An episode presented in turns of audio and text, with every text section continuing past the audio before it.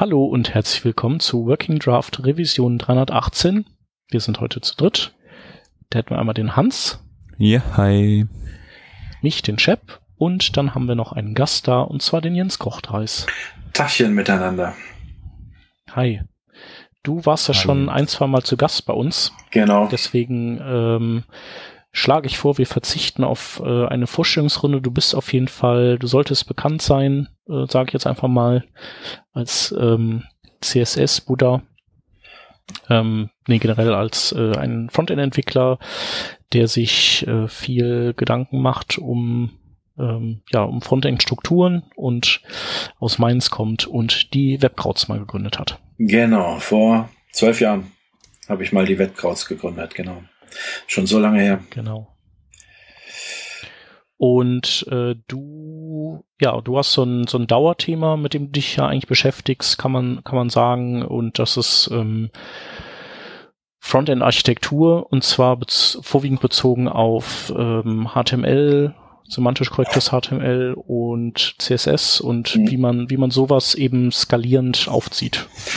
Und du hast das jetzt, machst das jetzt schon viele, viele Jahre und hast, ähm, also ich würde fast tippen, dass wir letztes Mal auch über sowas gesprochen haben, aber bis äh, dato heute wirst du wieder neue Erkenntnisse gesammelt haben und die hast du alle in ein ähm, E-Book münden lassen, das du jetzt äh, auch relativ lange, glaube ich, geschrieben hast, ne? Ja, ich krieg gar nicht mehr zusammen, ob ich jetzt äh, vier oder fünf Jahre das vor mir hergeschoben habe. Ich habe vor bestimmt fünf Jahren äh, damit angefangen mit dem Thema und äh, habe Schulungen gegeben, habe Vorträge gehalten und äh, habe dann äh, angefangen auf, äh, auf meinen diversen Heimreisen äh, im Zug dann schon mal das, was ich da erzählt habe, ein bisschen niederzuschreiben, ein bisschen zu skizzieren. Und ähm, das wollte ich dann schon viel früher, schon vor ein paar Jahren eigentlich mal veröffentlicht haben. Aber ich bin dann doch ein bisschen faul und habe es dann nicht zu Ende gebracht, nicht schnell genug zu Ende gebracht. Und ähm, jetzt letzte Woche habe ich dann endlich äh, für mich beschlossen, dass das jetzt so reicht. Man kann sicherlich noch 20 Seiten oder 50 Seiten mehr schreiben. Äh, habe dann aber für mich beschlossen, dass es jetzt so genügt und habe das Ganze dann publiziert. gratuliere, weil ähm, ich habe auch irgendwann mal an einem Buch gearbeitet und das ist äh, schon auf jeden Fall nicht so easy. Nee, ich habe viele Bücher betreut von Freunden, äh, also von Dirk Jesse zum Beispiel, Nils Poker oder von der Manuela Hoffmann. Ähm, und ähm, ich habe die immer dafür bewundert, dass die ein halbes Jahr durchgehend fast täglich an ihren Büchern geschrieben haben. Und das war es mir nicht wert. Ähm, das das habe ich mir nicht vorstellen können, das zu machen. Deswegen habe ich das halt sehr schleifen lassen. Aber auf der anderen Seite hatte das einen großen Vorteil. Denn äh, wenn ich das direkt nach einem Jahr veröffentlicht hätte, hätte das äh, Büchlein anders ausgesehen inhaltlich. Da hat sich meine Sicht auf die Dinge über die Jahre doch ein bisschen geändert. Also es, teilweise hat sie sich sehr stark geändert und bei manchen Sachen ähm, hat sie sich erweitert. Ich habe ähm, andere ein bisschen mein, mein Workflow ein bisschen geändert. Das wird dir wahrscheinlich so ähnlich so gehen und Hans auch, dass äh, man über die Jahre einfach seine Arbeitsweise leicht verändert, modifiziert, was Neues lernt, alte Sachen wegschmeißt. Ja, also Code von vor fünf Jahren anschauen, das ist manchmal mit Schmerzen verbunden. Und so ist das bei mir genauso. Auf jeden Fall kommt mir auch bekannt vor. Aber da müssen wir, können wir ja auf jeden Fall auch mal uns mal so ein paar Sachen rauspicken, äh, die du so, äh, wo, wo sich deine Meinung im Laufe der Jahre dann auch geändert hat. Ähm, genau, also dein, dein, dein Buch äh, geht ja, geht so ähm, äh, schrittweise vor. Du erklärst so ein paar äh, Konzepte, du erklärst ein paar Best Practices, dann, äh, also du, du lässt halt quasi nichts aus. Was ist denn so momentan dein bevorzugter Weg, wie du Frontend schreibst?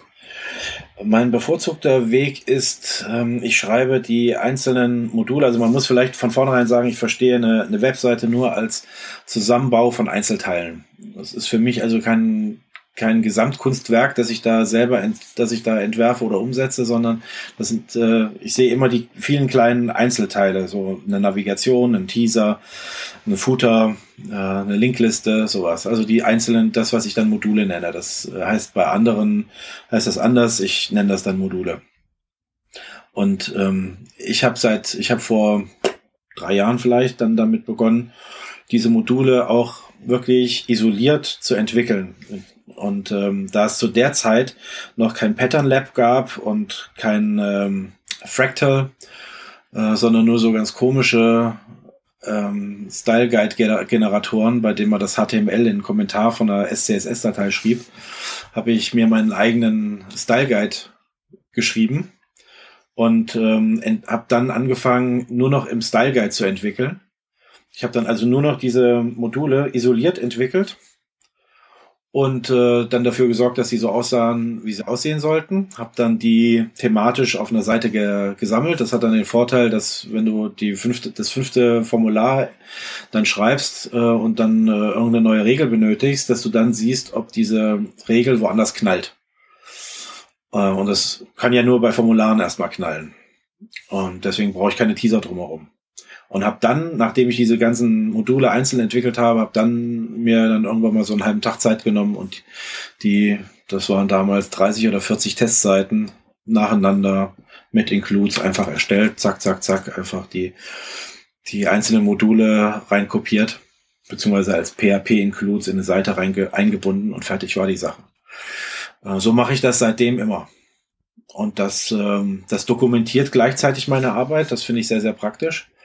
Und jetzt bei dem letzten Projekt, das ich hatte, hatte es auch den großen Vorteil, ähm, dass ich nicht nur einfach diese einzelnen Module in den CMS ähm, an einen, einen CMS-Entwickler weitergegeben habe, sondern ich habe das an jemanden weitergegeben, der daraus dann eine Angular-Applikation gemacht hat.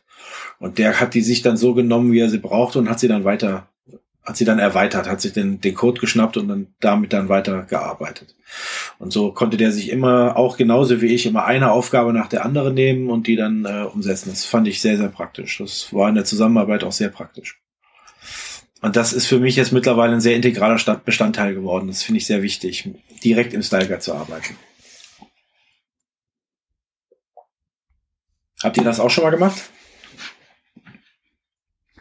Ja, also ähm, ich arbeite ja meistens in Teams, hm, bin wenig allein unterwegs und äh, wir hatten kürzlich so eine Folge, wo wir äh, mit zwei eher designaffinen Entwicklern beziehungsweise einem äh, Designer und einem Entwickler slash Designer äh, gesprochen haben über die Zusammenarbeit zwischen den einzelnen ähm, äh, ja, Aufgabengebieten, nämlich der Entwicklung und dem mhm. Design. Mhm.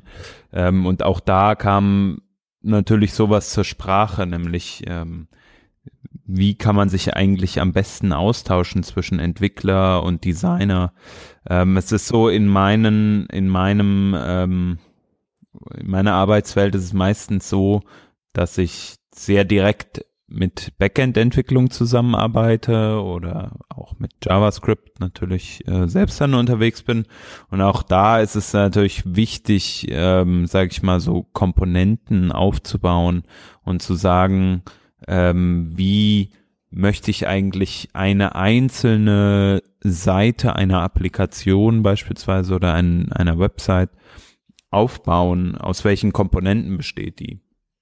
Ich habe zum Beispiel mal ein Projekt gemacht, ähm, wir hatten schon fertige Designs an der Stelle, ähm, die waren aber seitenbasiert entwickelt worden. Das heißt, wir haben dann gesagt, okay, hier ist User Profile, hier ist irgendwie Startseite, das ist irgendwie unsere unser Dashboard und so weiter und so fort. Ähm, und haben überall immer wieder die gleichen Komponenten eigentlich wiedergefunden in diesem Design. Und äh, dann sind wir erstmal hingegangen, haben das Design so auseinandergeschnitten, dass wir analysiert haben, was sind eigentlich die Komponenten, mhm. äh, die wir haben. Genau. Für, für mich ist eigentlich dieser Weg, den du auch beschrieben hast, eigentlich der, sag ich mal, der den ja auch, der ja auch so ein Stück weit im Web spätestens seitdem Bootstrap irgendwie Erfolg erlangt hatte, so äh, in, in die, meiner Meinung nach, in die Köpfe von den sagen wir, Frontend-Entwickler in Bezug auf HTML, CSS gekommen ist. Nämlich Bootstrap ähm, arbeitet ja genau so anhand von Komponenten, anhand von Modulen. Man sagt irgendwie hier, genau wie du das beschrieben hast, eben gibt halt Modul 1, das ist so eine Art Teaser, ähm, oder Modul 2, das ist irgendwie, keine Ahnung, äh, eine, ein Icon, ja, oder kann jede Art von Icon sein. Ähm, oder ein Button oder etwas ähnliches. Mhm, genau. Die funktionieren genau nach der Methode.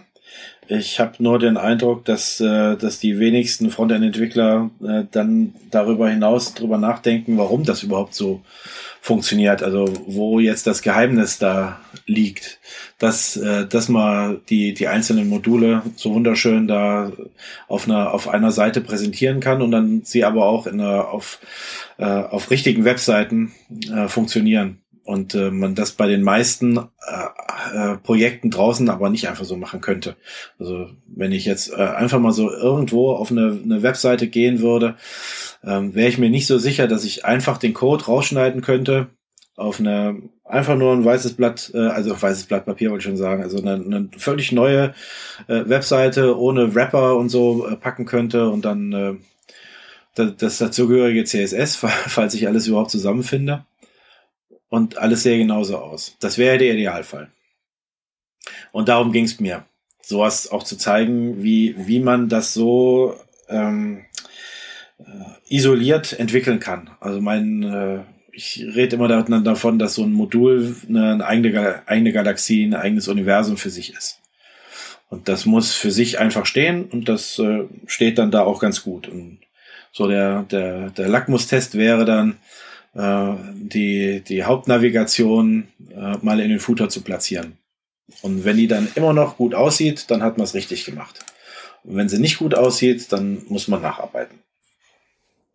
Ja, sowas. Ja. Also, dass, dass die da nicht hingehört, da müssen wir nicht drüber reden, aber das ist einfach so der Trick. Das, deswegen äh, kann man ja auch so äh, einfach so ein, wie nennt sich das immer, Kitchen Sink äh, bei äh, Bootstrap äh, sich angucken, wo alle Module untereinander sind und die sehen alle prima aus. Ja. Das ist halt also wo, entwickelt. Wo ich drauf ähm, gleich nochmal gerne hinaus möchte, ähm, ist auf jeden Fall die Art und Weise, wie wir als Entwickler da halt einfach hinkommen. Ich glaube, du hast ja ähm, da auch bestimmt äh, Ideen, äh, Arbeitsansätze, wie man äh, da leicht hinkommt äh, davor.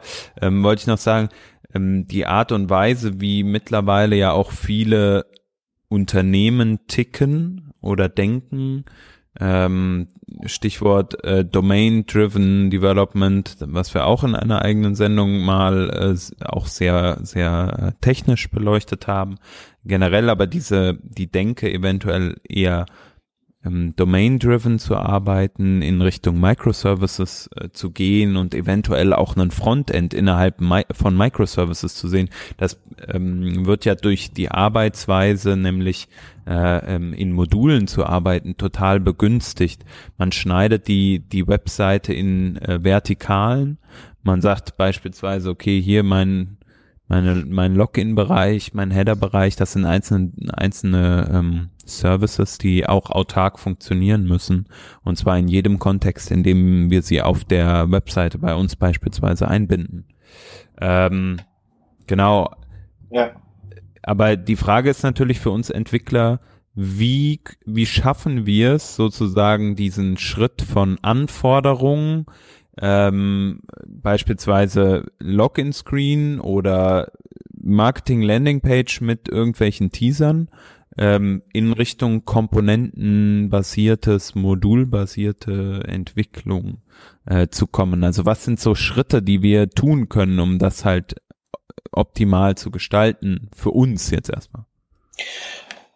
Also im, im, im Prinzip äh, arbeiten wir doch äh, zwangsweise eigentlich modulbasiert, weil wir niemals äh, eine, eine Seite so mit einem Strich erstellen, sondern wir machen das ja immer so schrittweise. Ja, also du fängst ja im, im Normalfall würdest du wahrscheinlich genauso wie ich erstmal damit anfangen, so einen, so einen Rahmen zu erstellen, wo du erstmal den, den, den Header und den Footer erstellst und dann dafür sorgst, dass, dass die Breiten, wie sie, äh, wie sie gewünscht werden, erstmal so, so grob äh, gehalten werden und dann können wir anfangen, uns um die Inhalte zu kümmern, oder? Also so, so habe hab ich, glaube ich, seitdem ich Webseiten entwickle, immer gearbeitet. Erstmal so einen Rahmen und dann kümmern wir uns um den Inhalt. Und das sind ja schon mal die ersten quasi drei Module, nämlich so der, der, der Rahmen, der, der Layout-Rahmen, dann ein Header und ein Footer. Damit haben wir ja schon mal Module. Und alles andere kommt ja dann auch so immer so einzeln.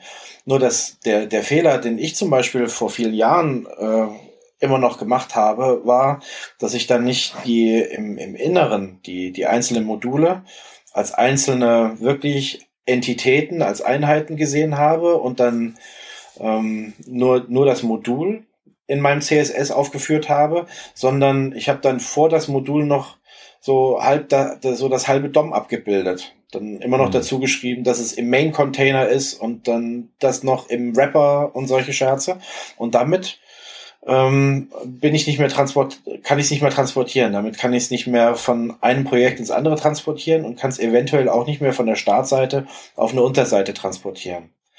Und ähm, ich erinnere dann auch immer in meinen Schulungen daran, dass, äh, dass es zwar sein kann, dass ähm, der Designer, der Projektmanager oder der Kunde euch sagen wird, dieser, äh, diesen, diesen Teaser, den wird es nur auf der Startseite geben.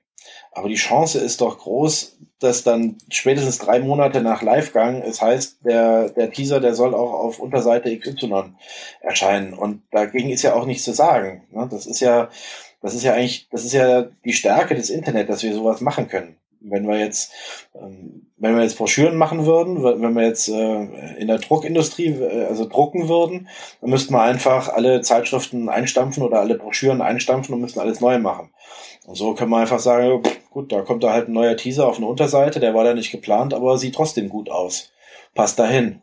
Fertig. Und das geht nur, äh, wenn wir die, wenn wir den Code so klug schreiben, also in diesem Fall den, den, das CSS so schreiben, dass sich dann nichts gegenseitig beißt. Und das muss es ja auch gar nicht. Deswegen ist mein, ähm, also ich bin da auch über Jahre erst drauf gekommen, dass wir ja eigentlich immer modular zwangsweise arbeiten, weil wir ja immer nur so Schritt für Schritt für Schritt arbeiten und nachher auch ähm, die Einbindung in CMS ist ja auch eigentlich immer modular. Du erstellst ein Template für ein Unterproblem. Es sei denn, du machst, äh, du arbeitest mit WordPress, da erstellst du Seiten.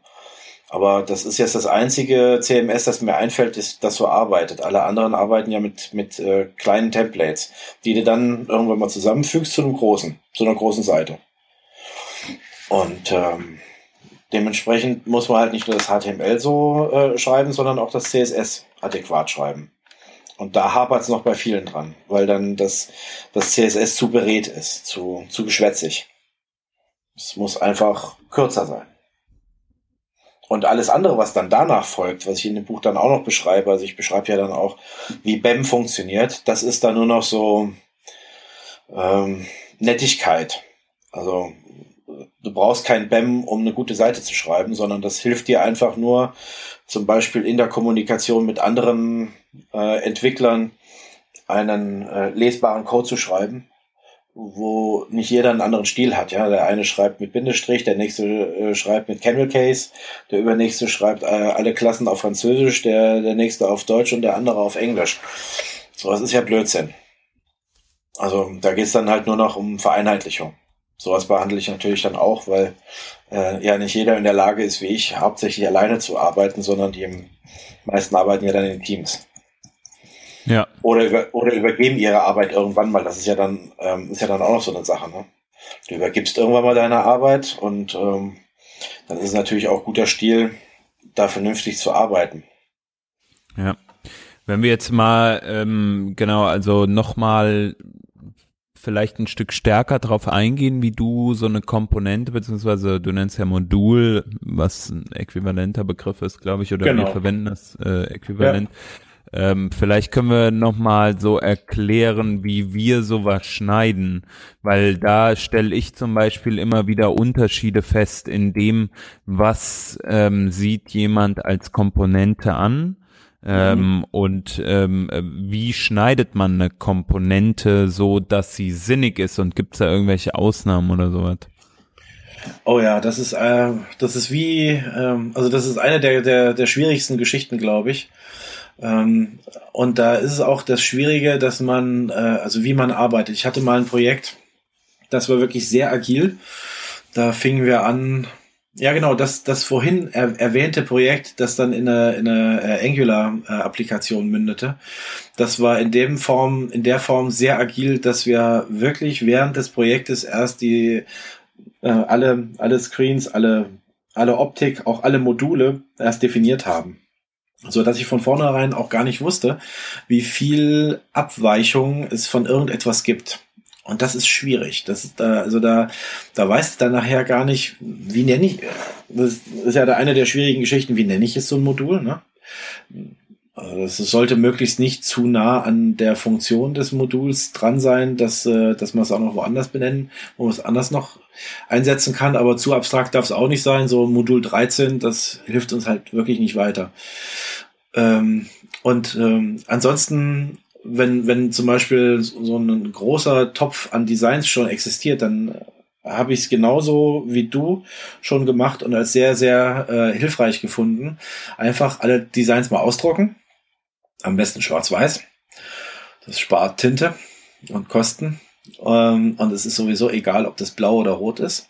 Und dann, äh, und dann alles auseinanderschneiden das, was von, von dem man schon sieht, dass es so ein Modul ist. Alles auseinanderschneiden und alle, alle dann nachher äh, mal aus, ausbreiten und dann versuchen, äh, Häufchen zu bilden von Modulen, die gleichartig aussehen.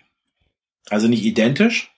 Identisch können sie natürlich auch sein, klar, aber auch gleichartig. Und da habe ich in dem Buch auch ein äh, schönes Beispiel drin. Das war mal vor Jahren das Redesign von Microsoft. Da siehst du einfach unterschiedliche Arten von Link Listen. Und die unterscheiden sich aber. Die eine hat mal eine große Überschrift, die andere hat mal eine kleine Überschrift. Dann ist bei einer sind Icons dabei und aber im Prinzip ist es immer das gleiche. Es ist ein Kasten, in dem Links drin sind. Und ähm, und dann ist eigentlich nur das Wichtige, dass man identifiziert, das sind Linklisten. Die sehen alle ein bisschen anders aus, aber das ist vollkommen wurscht. Das ist ja nur CSS. Und dann gruppiert man die und sagt mal, ich mache ein Modul, das heißt Linkliste und das, das, das, hat dann vier oder fünf Ausprägungen. Und diese Ausprägungen, die gestaltet man dann mit sogenannten Modifikatoren. Also man macht dann einen Standard-Link-Liste und sorgt dann mit einem oder zwei Modifikatorenklassen dann dafür, dass das ein bisschen anders aussieht, dass da ein paar ähm, Icons reingezogen werden, dass da eine Überschrift größer ist oder auch kleiner. Und äh, das finde ich eine sehr hilfreiche Vorgehensweise. Und wenn man sich mal ähm, dann Bootstrap und solche Sachen anguckt, genau so arbeiten die auch. Und dann wird das allerdings, Bootstrap ist da jetzt auch wieder ein schönes Beispiel. In der Bootstrap Version 4 haben die etwas Neues eingeführt, das nennt sich Cards. Und das ist so eine eierlegende Wollmilchsau, habe ich den Eindruck. Ich bin zwar total beeindruckt davon, was die ähm, da gemacht haben, aber das ist die, die, was man mit diesem Cards machen kann, das ist so unterschiedlich, dass man da auch gar keine Ähnlichkeit mehr erkennt. Und dann weiß ich nicht, äh, ob das äh, noch jeder durchblickt, ob du da noch, ähm, äh, ob du da noch auf der Höhe der Zeit bleibst, ob du das noch verstehst, was du da so machen kannst. Und ich hatte mal einen ähnlichen Punkt. Ich habe versucht, ähm, äh, eine eine, eine Art von Teaser in drei verschiedenen, komplett unterschiedlichen da äh, Sachen, äh, Varianten darzustellen. Die waren komplett unterschiedlich. Und ich habe versucht, das äh, wirklich nur mit CSS zu regeln. Und nach zwei oder drei Stunden, eher drei oder vier Stunden, habe ich es dann aufgegeben, nachdem ich mich dann nochmal rückversichert hatte und der Kunde mir dann auch versichert hat, ähm, diese unterschiedlichen Darstellungen erfordern immer einen harten Reload, so dass es mir dann nachher auch wurscht war, ähm, das so so pur zu machen, wie ich das so puristisch zu machen, wie ich das machen wollte. Ähm, bei einem harten Reload war dann klar, okay, irgendwo packe ich da noch eine Klasse dran, eine, eine Modifikatorenklasse. Und ich muss nicht dafür sorgen, dass das so smooth sich verändert, so mit einer Codebasis und ich kann auch das HTML verändern. Also das war in dem Moment, wo es wirklich das gleiche, inhaltlich das gleiche war, aber doch anders strukturiert, war es für mich äh, quasi unmöglich, vielleicht jetzt mit Flexbox möglicher, unmöglich, das zu lösen. Also man muss dann auch aufpassen, dass man, dass man sich nicht, dass man nicht zu, zu tief spielt, dass man nicht zu sehr versucht, ähm, die eierlegende Wollmilchsau zu kreieren. Das klappt selten, denke ich mir. Und man muss es ja auch noch ähm, bedienen können. Man muss ja auch noch mit entwickeln können. Verstehst du, was ich meine? Ja. Also ich ähm, kenne jetzt von Bootstrap äh, das Card-Modul nicht. Ich kenne das von Material UI äh, beziehungsweise Material Design äh, von Google. Ich glaube, das hat ja so ein mhm. Stück weit diesen Cards-Begriff mhm. äh, geprägt auch. Genau, ähm, ja. Ich habe damit auch in Frameworks schon rumgespielt, gerade ähm, ja in, in der App-Entwicklung und klar, da kommt eine Komplexität auf einen zu. Ähm, viele Frameworks sind ja zum Glück so modular wirklich, also ähm, da müssen wir auch gleich nochmal vielleicht drauf eingehen, in, inwiefern man wir uns da auch unterscheiden in unserer Auffassung von modular. Ähm, so äh, so modular gestrickt, dass man wirklich mit relativ einfachen Mitteln halt Dinge verändern kann. Ähm, ich finde, äh, du hast jetzt einen Punkt auch angesprochen, äh, nämlich das Thema ähm, Veränderung von HTML. Ähm, für mich ist der Einfluss äh, desjenigen oder der Person, die HTML schreibt, immer auch äh, da, damit zu sehen, dass man auch ähm, Zugriff auf das HTML hat, meiner Meinung nach. Ähm, von daher, ähm, da gibt's ja so zwei Lager, sage ich mal. Die einen sagen irgendwie, ja, äh, ich möchte ich schmeiß so viele CSS-Klassen auf mein, auf mein HTML drauf, wie ich halt möchte. Ähm, und dann funktioniert das halt irgendwann so, wie es soll. Ähm, mhm. Und dann gibt's vielleicht die, die anderen, die sagen, nee, nee, am besten eine Klasse, die das kom komplett darstellt, was du äh, sozusagen ausdrücken willst. Und äh, der Rest passiert im CSS. Ähm, ich muss sagen, mittlerweile bin ich da eher so auf in der Gruppe der Ersteren angesiedelt. Vielleicht mehr so eine 80-20 Geschichte. Also äh, wenn man da so einen Slider anlegen würde, wäre ich deutlich weiter auf der Seite von der aus der ersten Gruppe mit denen, die mehr CS, äh, mehr Klassen äh, in HTML ähm, reinballern und damit halt eine extrem hohe ähm, äh, Möglichkeitsvielfalt erhalten, eventuell. Ähm, und gerade in Bezug auf äh, große äh, Applikationen oder Teams, die zusammenarbeiten, habe ich halt in dem Kontext extrem ähm, gute Erfahrungen gesammelt, wobei ich sagen muss, dass ich in einem anderen Kontext, nämlich ähm, man schreibt äh, vielleicht nicht so viele CSS-Klassen, dafür aber spezifischere CSS-Klassen. Ähm, das habe ich als negativ wahrgenommen in der Entwicklung äh, in Teams gerade. Ja, das, was du, das, was du äh, da ansprichst, das nenne ich dann in meinem Büchlein äh, HTML-zentriertes oder CSS-zentrierte Entwicklung. Ja. Ähm, das, das ist genau die, der Streitpunkt, um den es auch immer geht, habe ich so den Eindruck, wenn es um, äh, um Bootstrap geht. Dann geht's dann, da gibt's ja dann also Bootstrap ist ja so ein Hassthema, ne? Es gibt die, es gibt meistens nur die, es gibt meistens die Leute, die das entweder äh, lieben oder hassen. Und äh, ich stehe da eher ungewöhnlicherweise mal so dazwischen und denke mir auch, ich finde es ganz praktisch, aber ähm, ich würde da, ich würde das jetzt nicht heiraten wollen. Ähm, nur ähm, die solche solche Frameworks, die sind natürlich eher in dem äh, was du jetzt eher ähm, präferierst und was ich HTML-zentrierte Entwicklung äh, nenne, äh, zu verorten, zwangsweise, weil da ja jemand für ein nicht bekanntes, für eine nicht bekannte Person und für ein nicht bekanntes Projekt etwas schreibt. Ja? Und wenn du halt so ins Blaue hinein für möglichst alle ähm, Eventualitäten etwas schreibst, dann ist es viel, viel einfacher, du, du schreibst da mal so 20 oder 30 Klassen, die man dann ans, äh, ans, im, im HTML verwendet und dann und dann funktioniert das.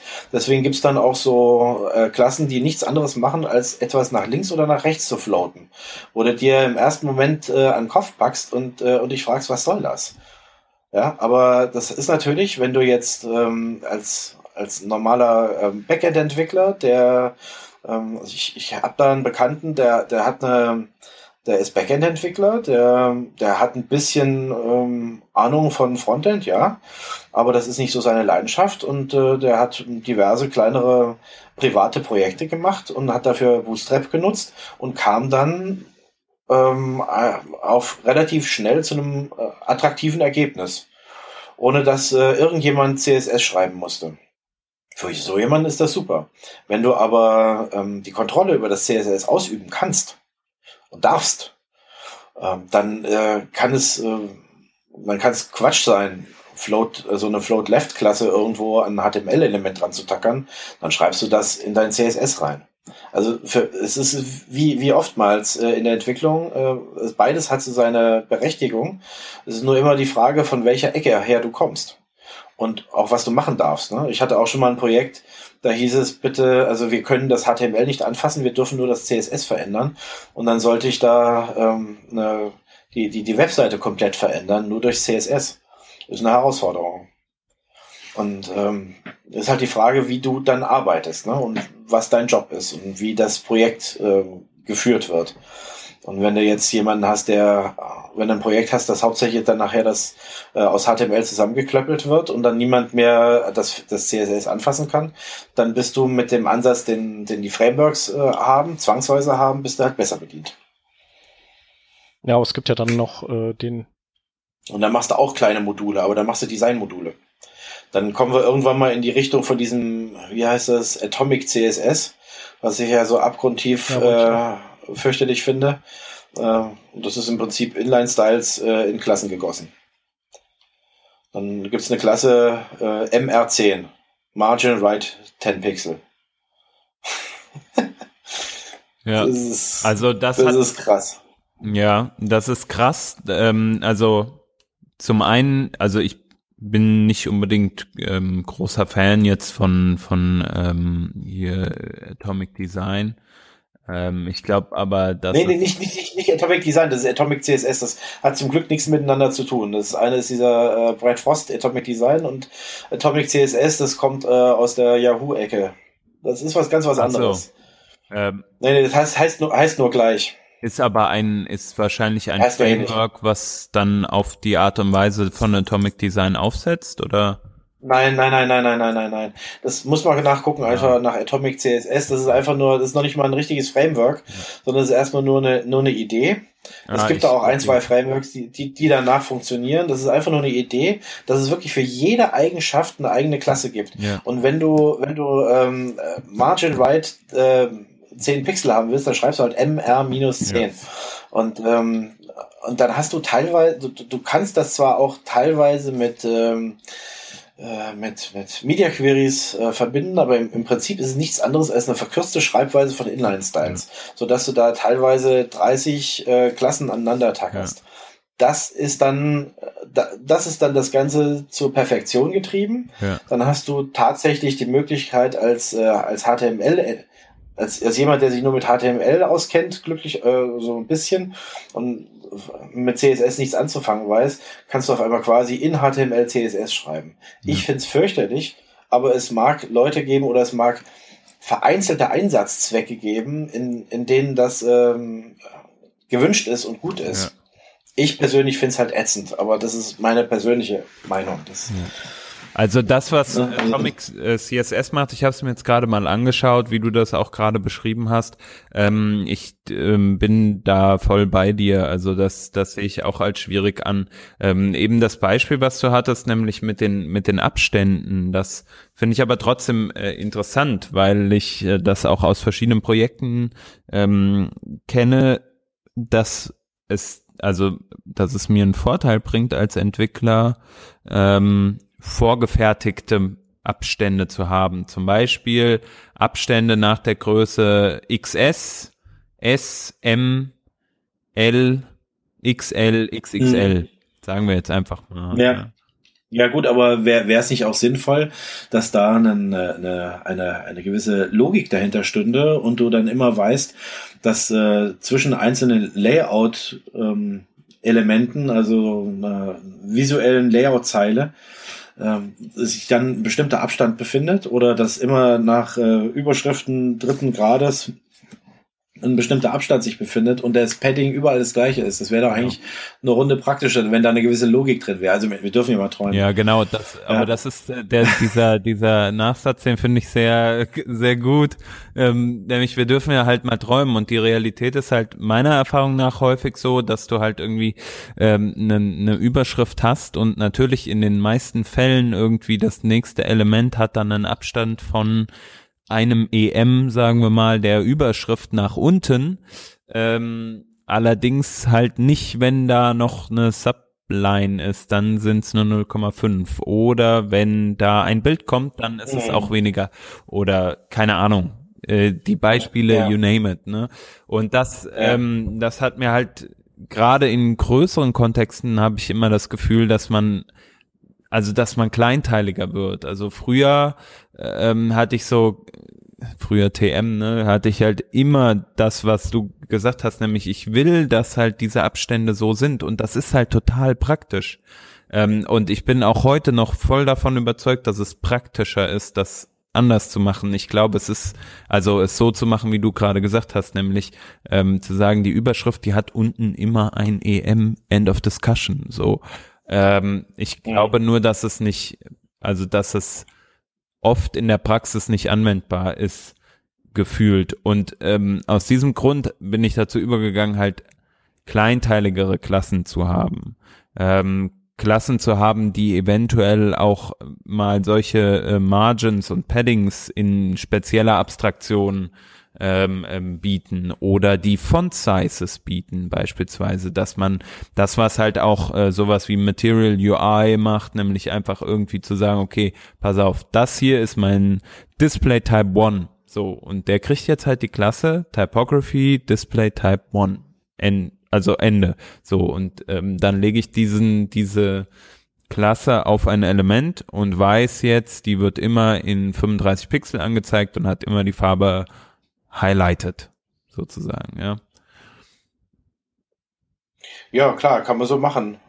Ich bin da nur immer, also, also zum einen, äh, der erste, das sind jetzt so zwei verschiedene äh, Aspekte. Der erste Aspekt, was du als erstes genannt hast, ähm, das kann man ja eigentlich dadurch umgehen, indem man BEM nicht äh, als Religion betrachtet, sondern pragmatisch ähm, und oder diese ganzen Ansätze und nicht nur dauernd Klassen gestaltet sondern auch mal äh, sich der diversen Kontextselektoren, der diversen Selektor, äh, Selektor-Varianten von CSS bedient und dann zum Beispiel mal schreibt, äh, dass äh, eine auf, auf die Überschrift, was weiß ich, äh, Teaser-Headline. Wenn auf Teaser-Headline ein Absatz folgt, dann der Absatz, sagen wir mal, 10 Pixel nach oben Abstand hat. Und wenn auf Teaser-Headline ein Teaser-Subline folgt, dann hat er einen anderen Abstand nach mhm. oben. Also man muss dann halt ein bisschen umdenken und man muss dann vielleicht auch mal mit diesen Kontextselektoren arbeiten. Ja. Das wäre das eine. Ähm, und und äh, das andere, was war der andere Haken? Ähm, Kleinteilige Super. Klassen hatte ich, ich gesagt, äh, das waren dann die ich, äh, Schriftgrößen. mein, mein Alter schlägt zu, ich habe schon wieder vergessen. okay. Ähm, also zu dem Punkt, den du auf jeden Fall angesprochen hast, ähm, das ähm, ist also mh, hm, was wollte ich jetzt, worauf wollte ich denn jetzt hinaus? Siehst du, jetzt geht's auch bei mir schon los. Vielleicht kann ich ja mal was sagen wieder. Ja, sehr gut. Ja! Und zwar, ähm, die, also diese, du hast es ja vor schon vielleicht zehn Minuten erzählt, dass du gern diesen Pen and Paper Ansatz machst, um so diese Module zu, zu finden und mhm. ich würde es so, wollte vielleicht ergänzen, dass, dass man da bei sowas auch vielleicht ähm, einfach guckt, was nicht, also zum einen, was sieht ähnlich äh, aus, also da, weil man hat halt die Möglichkeit, da einfach ähm, Styling wieder zu verwenden oder eben, wo ist die Datenstruktur ähm, gleich, dann kann man zumindest äh, die Datenstruktur ähm, ähnlich machen und man kann ja dann auch sowas machen wie HTML Mix-ins, wo man eben einfach so ein, so ein quasi so einen bestimmten HTML-Baum in eine neue Komponente immer wieder importieren kann. Das können dann drei verschiedene sein, die aber intern die gleiche Struktur nutzen, die aber separate CSS haben, wenn die halt unterschiedlich aussehen. Also wirklich, wenn sich überhaupt nicht lohnt, zu, überhaupt zu versuchen, CSS zu schreiben, das irgendwie alle nutzen, weil das einfach keinen Wert hat. Also ähm, mhm. Das sind so modulare Ansätze und ansonsten ähm, denke ich, manchmal weiß man das auch gar nicht immer, oder? Also dann muss man einfach erstmal bauen und äh, den, den und einfach refactoren. Also immer wieder auch Zeit einplanen, ja. dass man eben sagt, okay, jetzt ergibt sich eben gerade, dass, dass wieder ein ähnliches Element kommt oder man muss nochmal normalisieren und angleichen, dann muss man nochmal irgendwie ähm, keine Ahnung, dann, dann hat man Buttons auf einmal, die man immer wieder verwendet oder das ist jetzt so ein doofes Beispiel, weil die macht man wahrscheinlich sowieso immer separat. Aber das ergibt sich im Laufe der Zeit. Mhm. Nee, also zum Beispiel bei den Buttons, ähm, ich hatte mal ein Projekt vor Jahren, da habe ich, äh, da habe ich für eine, äh, für eine Firma deren E-Commerce-Auftritt äh, gemacht. Also ganz alleine deren die, die Oberfläche. Ich bekam dann äh, die die Designs der Agentur und ähm, bekam von denen auch schon gleich den Hinweis, äh, dass sie da bei der Implementierung ähm, mit sich reden ließen. Das war auch ganz gut so, denn offensichtlich hatte die Agentur äh, da mehrere Designer dran gelassen in unterschiedlichen Phasen. Und das ist mir dann auch erst aufgefallen, nachdem ich dieses äh, das Design auseinandergeschnitten hatte. Und da fiel mir dann auf, dass, äh, dass die gleichartige äh, Buttons äh, einfach in drei mhm. verschiedenen Varianten ja, das ist da ja waren. auch der Klassiker. Ne? Ja, also die, die hatten die, die eindeutig die, die gleiche ja. Funktion, eindeutig die gleiche Funktion und sie sahen aber dreimal anders aus. Und äh, da wusstest du schon, da waren mindestens drei Designer dran, die sich das alle nicht richtig angeschaut haben und ähm, äh, und dann, da sind wir dann auch sehr schnell, indem ich Ihnen das einfach nur gezeigt habe, dann haben wir uns dann sehr schnell auf eine vierte Variante, glaube ich, ehrlich geeinigt. gesagt, ich glaube, ich glaube das, das ist äh, also Standard. Also du wirst das ganz äh, selten haben, dass du Designs bekommst, die alle stringent sind. Also selbst wenn wenn der Designer ja, das gerne möchte, weil klar. es könnte auch sein, dass es ein und derselbe Designer war, der nur quasi im drei Wochen Abstand da dran saß und dazwischen irgendein anderes Projekt hatte, mhm. der dann schon wieder ja. nicht mehr ganz im Kopf hatte, wie das ging und auch seine, die Tools, die er nutzt, die unterstützen ja meistens nicht dieses, also es geht ja schon äh, jetzt in Sketch und auch in Adobe XD und keine Ahnung, welche Tools man noch benutzen kann. Also gibt's ja auch äh, diese Komponentenbibliotheken mittlerweile. Aber generell ist es da halt noch nicht so angekommen und wir Programmierer, wir gießen halt alles in Regeln und wir merken halt dann irgendwann die Regelverstöße, weil wir haben halt Regeln abgeleitet und das funktioniert und das funktioniert, das funktioniert und da auf einmal sehen wir dann so, geht nicht mehr. Und dann ja, das ist ein ganz wichtiger Punkt und äh, der äh, macht mir auch immer noch zu schaffen, äh, weil ähm, das, was ich in dem Büchlein beschreibe, das funktioniert ja erstmal nur für uns. Auch diese Style Guides, so schön ich die Dinger finde, die sind ähm, ja so eine Art bequeme Sackgasse, weil du das zwar, also am, ich sag ja immer, am, am Ende ist die Wahrheit immer nur im Browser. Die ist nicht in Photoshop oder in Sketch oder in Fireworks oder wie die Dinge alle heißen, sondern die Wahrheit ist immer nur im Browser. Aber Gut, das ist jetzt meine Meinung und die teilt ihr ja eventuell auch noch, aber äh, welcher Designer und welcher ähm, Kunde teilt die nachher?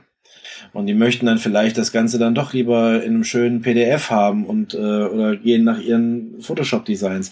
Und Photoshop ist zum Beispiel auch wieder, es ist einfach das, das klassische, klassische Beispiel für eine Software, die falsch, falsch, falsch benutzt wird. Die ist von vorne bis hinten nicht für Webdesign geeignet. Fertig, Punkt. Und Sketch ist da jetzt besser. Sketch ist da um einiges besser. Ich habe da jetzt auch mal bei einem Projekt mit ähm, zumindest, mal anfassen können und ein bisschen drin umspielen. Also das ist wirklich irre. Und ich hoffe, ich mach, gibt auch so ein paar An Anzeichen. Ich hoffe, ähm, dass sich da ähm, so Style Guides entwickeln werden in der Zukunft, bei denen man mit Sketch und mit HTML gut wird zusammenarbeiten können. Denn erst dann, wenn wir das hinkriegen, dass wir auf der gleichen, möglichst gleichen Ebene arbeiten, dann äh, dann sehen die, dann sieht, sieht jeder von uns Beteiligten, wo mögliche Doppelarbeit vermieden werden kann. Und klar, wenn du jetzt nicht so eine Sammlung von Buttons hast, ne, sondern du hast 15 Dateien und hast jetzt keinen Bock mehr, die anderen 15 Dateien anzugucken, sondern fängst jetzt die 14. an, duplizierst jetzt gerade mal die falsche, da wo kein Button drin ist, dann denkst du dir jetzt gerade mal einen anderen Button aus und so kann sowas entstehen. Klar, logisch. Wenn du jetzt von vornherein einfach mit Modulen arbeiten würdest, auch in deinem Entwurfsprogramm, was in Photoshop nicht vorgesehen ist, was in Fireworks schon immer vorgesehen war, aber Adobe hat ja das falsche Programm sterben lassen, dann ähm, würdest du halt anders arbeiten mhm. können.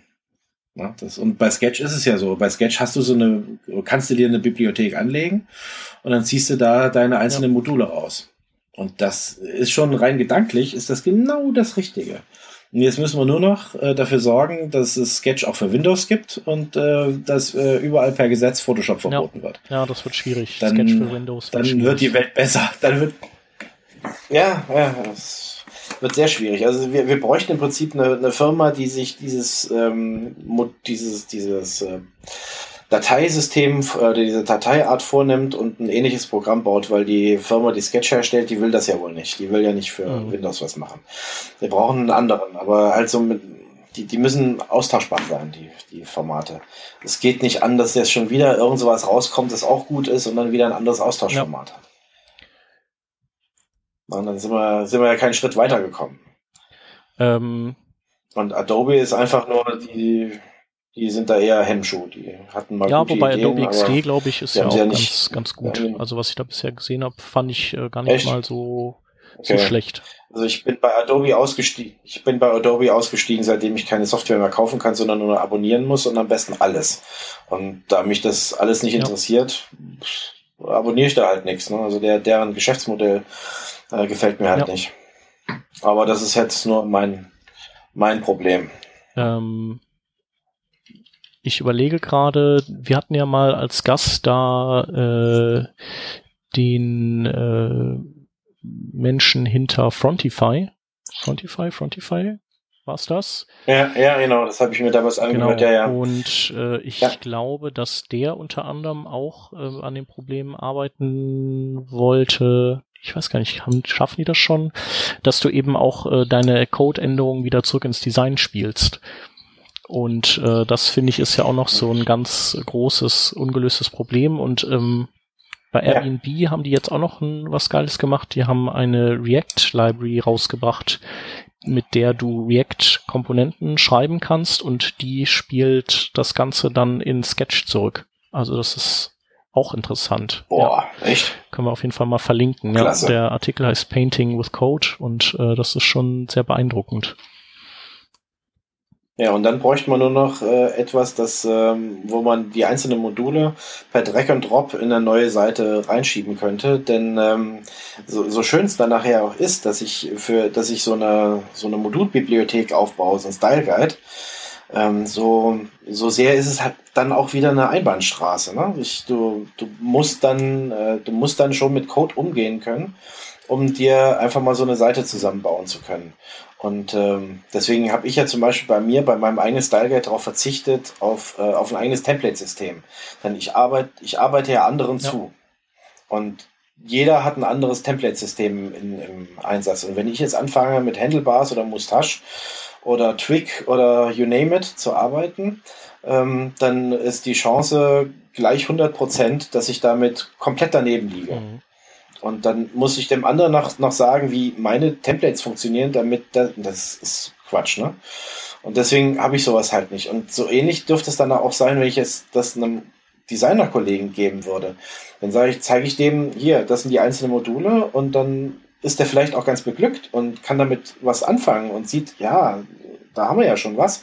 Aber er kann sich jetzt, es sei denn, er kann mit Code umgehen, ähm, kann sich jetzt keine eigene Beispielseite zusammenbauen. Er braucht wieder jemanden wie mich dafür, damit er die eigene Beispielseite zusammenbauen kann. Und wenn wir jetzt sowas hätten, wo man einfach per Dreieck Kopf so zack, zack, zack, sich einfach eine Seite zusammenbauen kann. Der, der Dirk Jesse hatte ja mal vor Jahren sowas angefangen für, äh, für Jammel.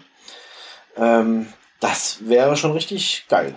Sowas äh, und dann halt ein Style Guide, der nicht zu viel voraussetzt, also der einen nicht äh, einengt in der, in der Bedienung, so wie das ähm, äh, Pattern Lab macht. Ähm, das wäre schon richtig cool. Mhm. Vielleicht kommen wir da noch hin. Ich meine, die, die, die, die Sache ist gerade am Entstehen. Ich habe schon den Eindruck, es hat sich überall herumgesprochen, dass das eine praktische Art des Arbeitens ist. Und jetzt müssen wir halt ein bisschen warten, bis da jemand mit, äh, mit guten Ideen kommt. Äh, denn ähm, ich meine, ich habe zwar die Idee, aber ich bin leider nicht gut genug in JavaScript, mhm. um sowas machen ja. zu können. Ne? Also wenn ich das könnte, dann wäre ich sehr glücklich und würde mich sofort dran machen. Ja, da würdest ähm, du dann vielleicht halt andere, die sind halt dir die, gut. Ähm, dir die Web Components mal anschauen, weil das ist ja auch also die sind ja nicht, äh, die, die lösen ja nicht jedes Problem, aber sie lösen zumindest das äh, Template-Problem, ähm, indem sie sozusagen Primitive sind, die man am Ende äh, sozusagen zumindest als äh, Endmodule in einem Baum in jeder Programmier- oder in jeder Template-Sprache einbinden könnte. Ja, das ist alles ganz schön und gut und auch so diese React-Komponenten, das ist auch alles schön und gut. Dann, äh, dann, aber dann äh, bei, bei Web Components, äh, da bräuchte ich ja dann nachher wieder JavaScript, damit das HTML funktioniert. Ja, genau. Und da rollen, sie, da rollen sich mir die Fußnägel hoch. Das, äh, das, das ist einfach äh, nicht meine, meine Art von Internet. Ja. Ähm, na, und das, äh, ich, ich kann auch nicht jetzt einfach so eine, eine Web Component Bibliothek bauen äh, und dann davon ausgehen, dass das Ganze nachher ohne diesen äh, Kladderadatsch äh, auch einfach so ja. funktioniert. Wie will ich denn sowas bauen? Also das, das ist alles nicht so mein Ding. Ich sehe da noch überhaupt gar keine Notwendigkeit dafür, aber gut, es gibt die Technik. Ich finde es halt schade, wenn ich äh, nur, wenn ich JavaScript brauche, nur damit äh, HTML funktioniert. Das, das kann es doch eigentlich nicht sein. JavaScript ist äh, nachher so, ist für mich immer nur der, die Technik der, der letzten Wahl, wenn, äh, wenn alles andere nicht funktioniert. Ja. Tja, Web Components gibt es leider nicht ohne. Äh, leider nicht. Ja, genau. Ähm, du hattest ja ein paar, äh, oder du hast ja gesagt, dass du so ein paar deiner Ansichten im Laufe der Zeit verändert hattest. Ähm, mhm. Welche wären das denn? Also ich hatte, äh, wenn ich so in dein, deine Kapitelübersicht gucke, dann könnte das zum Beispiel dieser Punkt sein, äh, benutze niemals IDs vielleicht. Das, das ist ja auch sowas, ja, wo man gibt, eine genau, starke Meinung zu hat.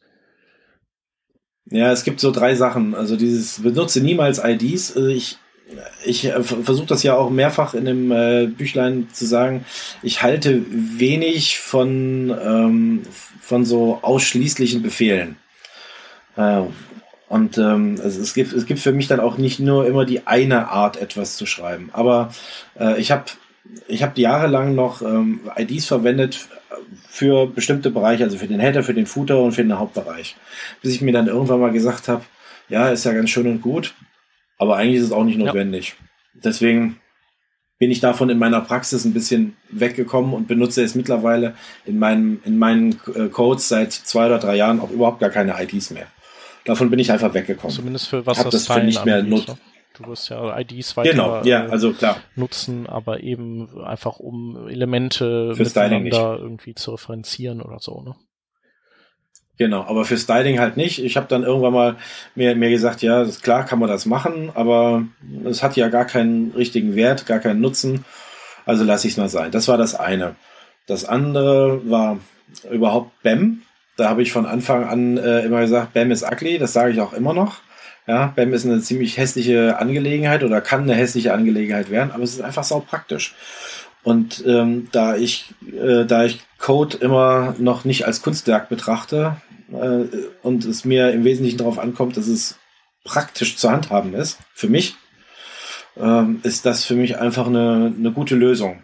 Äh, eine bessere Lösung als, äh, als OOCSS zum Beispiel. Das, was ja sowieso nur so anfangs gedacht ist. Das ist ja nie richtig zu Ende gedacht worden. Ja. So, und dann, und das dritte, und das dritte, was ich geändert habe, war, ich habe von Anfang an mehr so den Smacks-Ansatz verfolgt, der, ähm, äh, bei dem dann auch gesagt wird, naja, wir dürfen auch durchaus mal Elemente stylen und mit Kontext und so stylen. Das äh, habe ich nicht komplett äh, weggelassen, aber ich habe sehr, ich habe anfangs immer so gesagt, mir gedacht, okay, ich gebe jetzt nach BEM dem, äh, dem Modul einen Namen, aber zum Beispiel, wenn ich jetzt einen Teaser habe, ähm, die Überschrift, der gebe ich jetzt nicht extra noch eine Klasse, weil die kann ich ja über den Kontext erreichen. Ja, da habe ich dann so BAM mit Smacks vermischt. Bis ich dann irgendwann mal an mir selber festgestellt habe, dass ich während der Erstellung der Webseite feststellen musste, dass äh, meine vorher gewählte äh, Überschriftenhierarchie nicht stimmte und ich dann die Überschriftenhierarchie äh, ge geändert habe. Und so musste ich nicht nur in das HTML gehen, sondern auch in mein CSS. Und in dem Moment, in dem Moment habe ich dann begriffen, wo der eigentliche Sinn ist, äh, Überschriften zum Beispiel auch eine Klasse zu geben, weil sich da halt was ändern kann. Und weil auch, weil ich ja, ich habe ja nachher auch keine Kontrolle über den, den Endcode.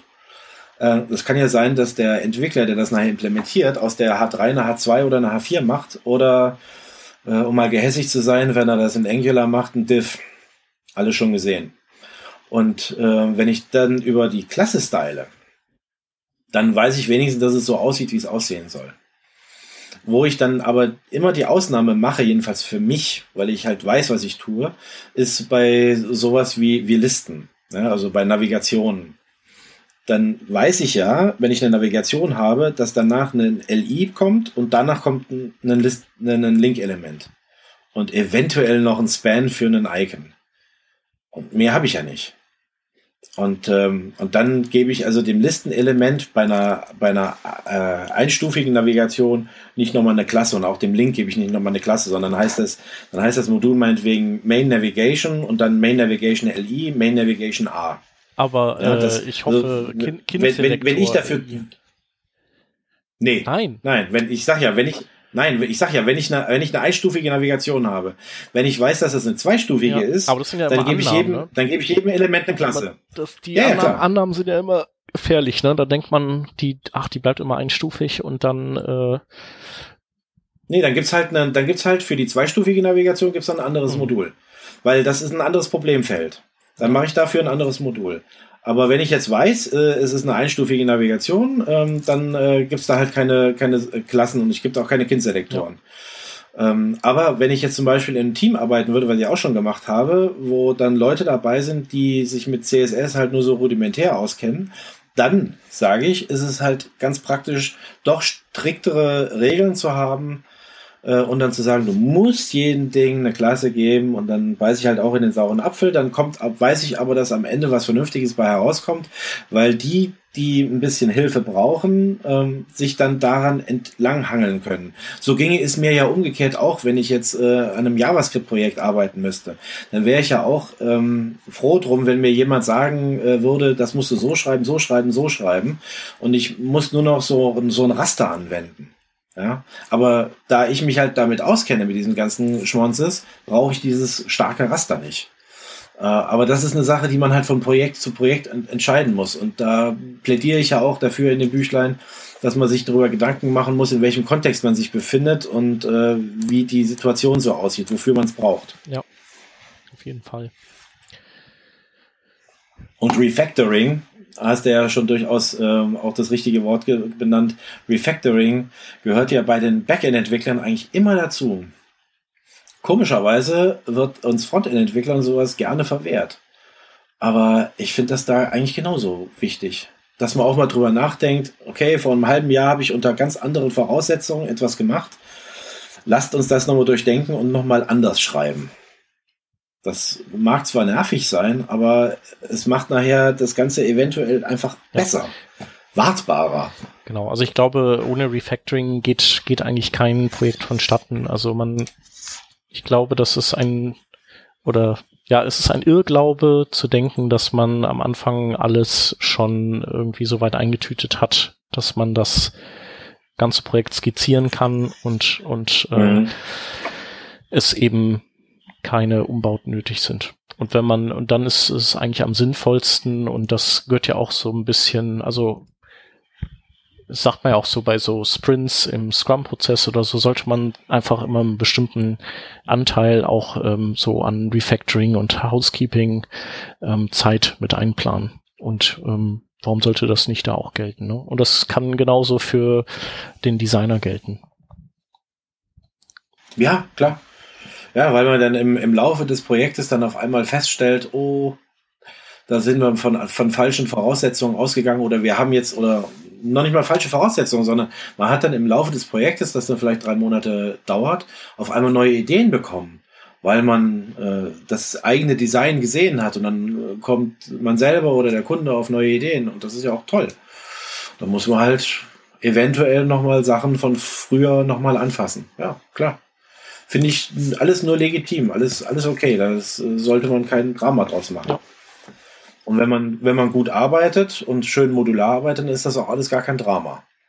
Ja, dann können zum Beispiel, wenn man ein Team von fünf Leuten hat, können zwei Refektoren äh, und drei weiterarbeiten.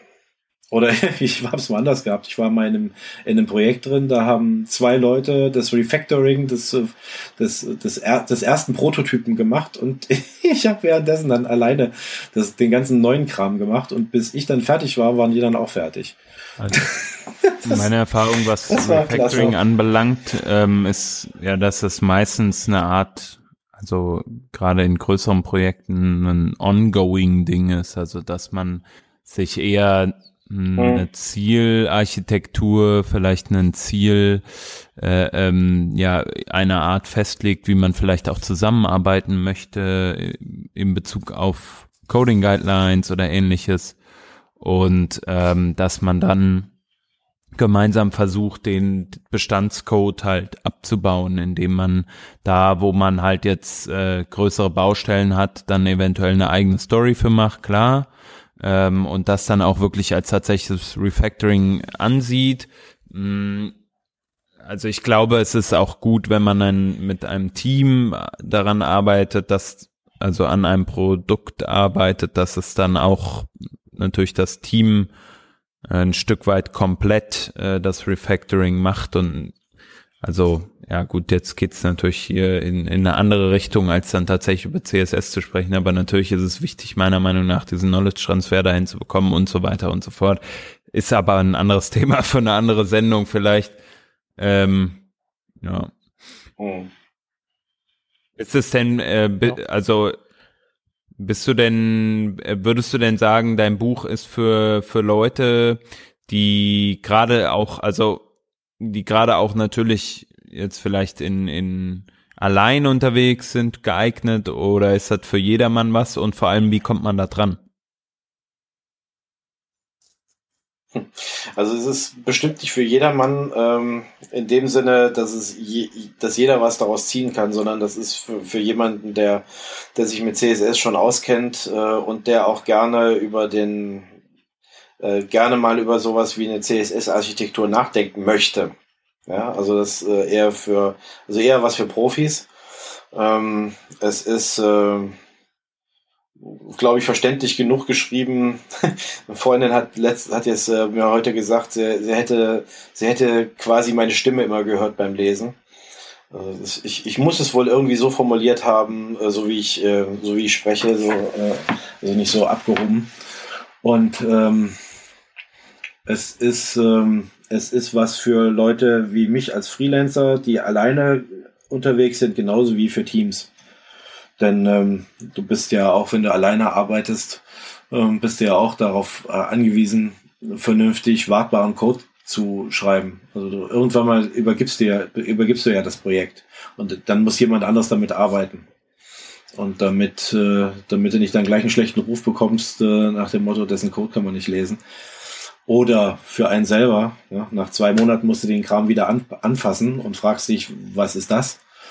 Äh, um sowas vorzubeugen, sollte man natürlich äh, auch eine vernünftige Struktur haben. Und ähm, ich habe, als ich das so mal so niedergeschrieben habe und auch mal meinen meinen eigenen Prozess, äh, dann mal jetzt, habe ich ja jetzt als äh, als Gitterprojekt veröffentlicht, dann habe ich dann so gesehen, wie schön ordentlich ich das immer so mache. Also wenn ihr jetzt meinen Schreibtisch hier sehen würdet, könntet ihr nicht glauben, dass das so ordentlich dass ich so ordentlich arbeiten kann. also beim Schreibtisch sieht es eher chaotischer aus. Ist bei mir auch so. Und äh, rankommen tut, tut man äh, am einfachsten über die Webseite modulare-webentwicklung.de. Da gibt es eine, gibt es im oberen Bereich in einem Textkasten einen Link zu äh, dem Service äh, LeanPub, bei dem ich das veröffentlicht habe. Ich habe ähm, extra das Ganze mir so ein Service wie Leanpub gesucht, weil ich, weil es da zwei Möglichkeiten gibt. Entweder man kann sich den Text als HTML einfach so kostenlos durchlesen. Der ist da auch äh, auf der Seite erreichbar. Ich werde den wahrscheinlich die nächsten Wochen mir mal so runterkopieren, denn den Text, den die da generiert haben aus meinen Markdown-Dateien und äh, den auch nochmal ein bisschen hübscher äh, veröffentlichen. Äh, und äh, wenn du mir was Gutes tun willst oder du generell lieber auf ähm, äh, als PDF oder Mobi oder EPUB äh, liest, dann kannst du das Ganze auch kaufen. Und äh, LeanPub bietet so ein interessantes System an. Da kann dann der Autor einen Mindestbetrag, einen gewünschten Betrag eingeben und jeder kann aber da mit einem Slider hin und her äh, sliden, wie er möchte. Also ich habe dann nur so eingestellt, ich äh, hätte gerne fünf Dollar dafür und äh, also als Mindestbetrag fünf Dollar, net wären acht und äh, ich habe jetzt schon jemanden gehabt, der hat dann 15 Dollar dafür bezahlt. Fand ich total nett. Fand ich super. Weiß nicht, wer das war. Danke nochmal, falls er hört, zuhört.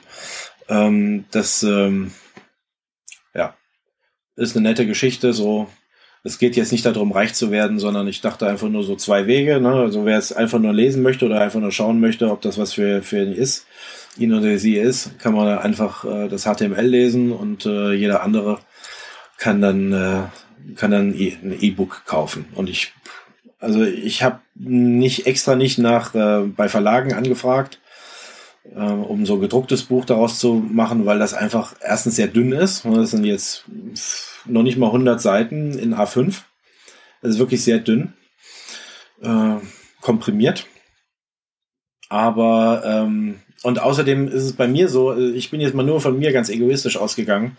Äh, ich lese Fachbücher ungerne gedruckt weil deren Halbwertszeit einfach zu kurz ist. Und ähm, deswegen habe ich es lieber nur elektronisch publiziert. Ja. Und dann halt über Lehnpapp. Und man muss dazu, auch dazu sagen, dass äh, wenn dir einer fünf Euro für das Ding gibt, hast du fünfmal so viel verdient wie mit einem gedruckten Buch. Trotzdem. Obwohl es so ja, ja, gut, klar, genau. Ja, ja. ja. Also das, also, das, äh, also man, man wird sowieso nicht reich, wenn man ein Buch schreibt. Äh, das gibt nur ganz wenige, ganz wenige Fachbuchautoren, die vernünftig Geld dafür verdienen. Ähm, ja. mit, mit dem, was sie gemacht haben. Wirklich ist ganz, halt ganz Arbeit wenige. Und bleibt dann am Ende nicht viel übrig. Ne? Und es ist unglaublich viel Arbeit. Und deswegen habe ich mir dann auch gedacht, also ich, also ich habe das ja jetzt nicht gemacht, aus, äh, um, um jetzt reich zu werden, sondern das ist ein Thema, das mich sehr interessiert, für das es auf Deutsch überhaupt gar kein Buch gibt. Es gibt zwei Bücher zu dem Thema, glaube ich, auf Englisch, aber es gibt auf Deutsch keins dazu. Und ähm, außerdem sieht es jeder ein bisschen anders. Und dann dachte ich mir, gut, schreibst halt auch mal deine Sachen nieder. Und, ähm, und äh, jetzt einfach nur als Webseite zu veröffentlichen, fand ich auch wieder zu kurz gegriffen, denn ich persönlich zum Beispiel, ich mag es sehr, mich mit meinem Tablet äh, irgendwo hinzusetzen und so, so, solche Bücher einfach mal ein bisschen konzentrierter zu lesen äh, als PDF. Und deswegen äh, Jetzt nur so rein egoistisch, aus meiner Sicht heraus habe ich das so veröffentlicht. Ja. Und wer es gedruckt haben will, der kauft sich das PDF und druckt es einfach aus. Sind ab fünf Seiten. Also ist kein Drama. Sehr gut. Nö. Wir verlinken das auf jeden Fall. Äh, sowieso. Das ist ähm, sehr nett. Und ja, genau, auf äh, hinter dem Link da bei dem EPUB ähm, bei dem, ja, musst uns doch mal sagen, ob die, ob wir den Link auf die äh, LeanPub-Version machen wollen oder genau, wie auch immer. Wir werden alles verlinken. Und mhm. ähm, dann würde ich sagen, können wir noch schnell ein paar Links ähm, vorlesen. Wir haben vier Stück. Ich habe mir die ersten zwei geschnappt und würde dir noch zwei überlassen, Jens. Mm, zwei? Einen. Du hast mir nur einen übrig gelassen, oder? Einen übrig gelassen. Ah, nee, da, hier, ach, da. Ah, ah ich verstehe wieder euer Board nicht. Okay. Ja, okay, prima. Genau. Ähm, äh, der erste Link, das ist eine Webseite oder ein Tool, äh, das sich äh, Hamel.io nennt, mit E. Und ähm, da geht's, ähm, oder es gibt ja immer noch ein paar arme Schweine, die E-Mail-Templates schreiben müssen. Und äh, wir mhm. wissen ja, dass das so ungefähr das Gulag der Webentwicklung ist. Ähm, und damit das nicht ganz so Schlimmes hat, äh, hat man sich bei Hemmel äh, so eine Art, ähm, ja, sagen wir mal, ähm, man hat so Komponenten entwickelt, die letztlich daherkommen wie, wie äh, Web Components oder wie vielleicht äh, Angular Components. Ähm, und damit kann man sich eigentlich äh, so ein Dokument zusammenstellen oder einen Newsletter und äh, das kann man auch zentral über so ein Style-Sheet stylen und äh, was dann passiert ist, dass diese ganzen äh, sehr unkompliziert aussehenden äh, Elemente alle zu Tabellen transformiert werden und noch zu irgendwelchen MS Office äh, Tags und was weiß ich, was in so Newsletter alles nötig ist, damit das in diesen ganzen E-Mail-Clients funktioniert. Und da werden dann auch die ganzen Styles geinlined und so weiter und so fort. Und das finde ich schon beachtlich und da kann ich mich sogar sehen, dass ich die ein oder andere E-Mail-Template dann doch wieder mal schreibe, das ich ansonsten eher nicht machen würde mehr. Ähm, mhm. Und das andere, das ist ein Framework, das nennt sich äh, Skate.js und das setzt auf Web Components und ähm, kombiniert die mit äh, der äh, Bibliothek Incremental DOM. Die kommt ursprünglich von Google. Die wird zwar momentan nicht sonderlich weiterentwickelt, aber die funktioniert eigentlich relativ gut. Ich habe die auch jetzt gerade verbaut und die mit was anderem äh, kombiniert. Und Incremental DOM ist im Prinzip so eine Art äh, äh, DOM-Diffing-Bibliothek, ähm, die angeblich äh, irgendwie noch ein bisschen toller sein soll als nur so äh, schnödes DOM-Diffing.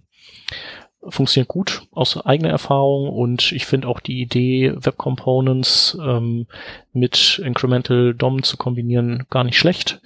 Und vielleicht findet das noch irgendwer gut. Also ähm, Skate.js wäre dann die Seite, die man ansteuern muss. Aber Nachteil, man braucht natürlich JavaScript. Ne?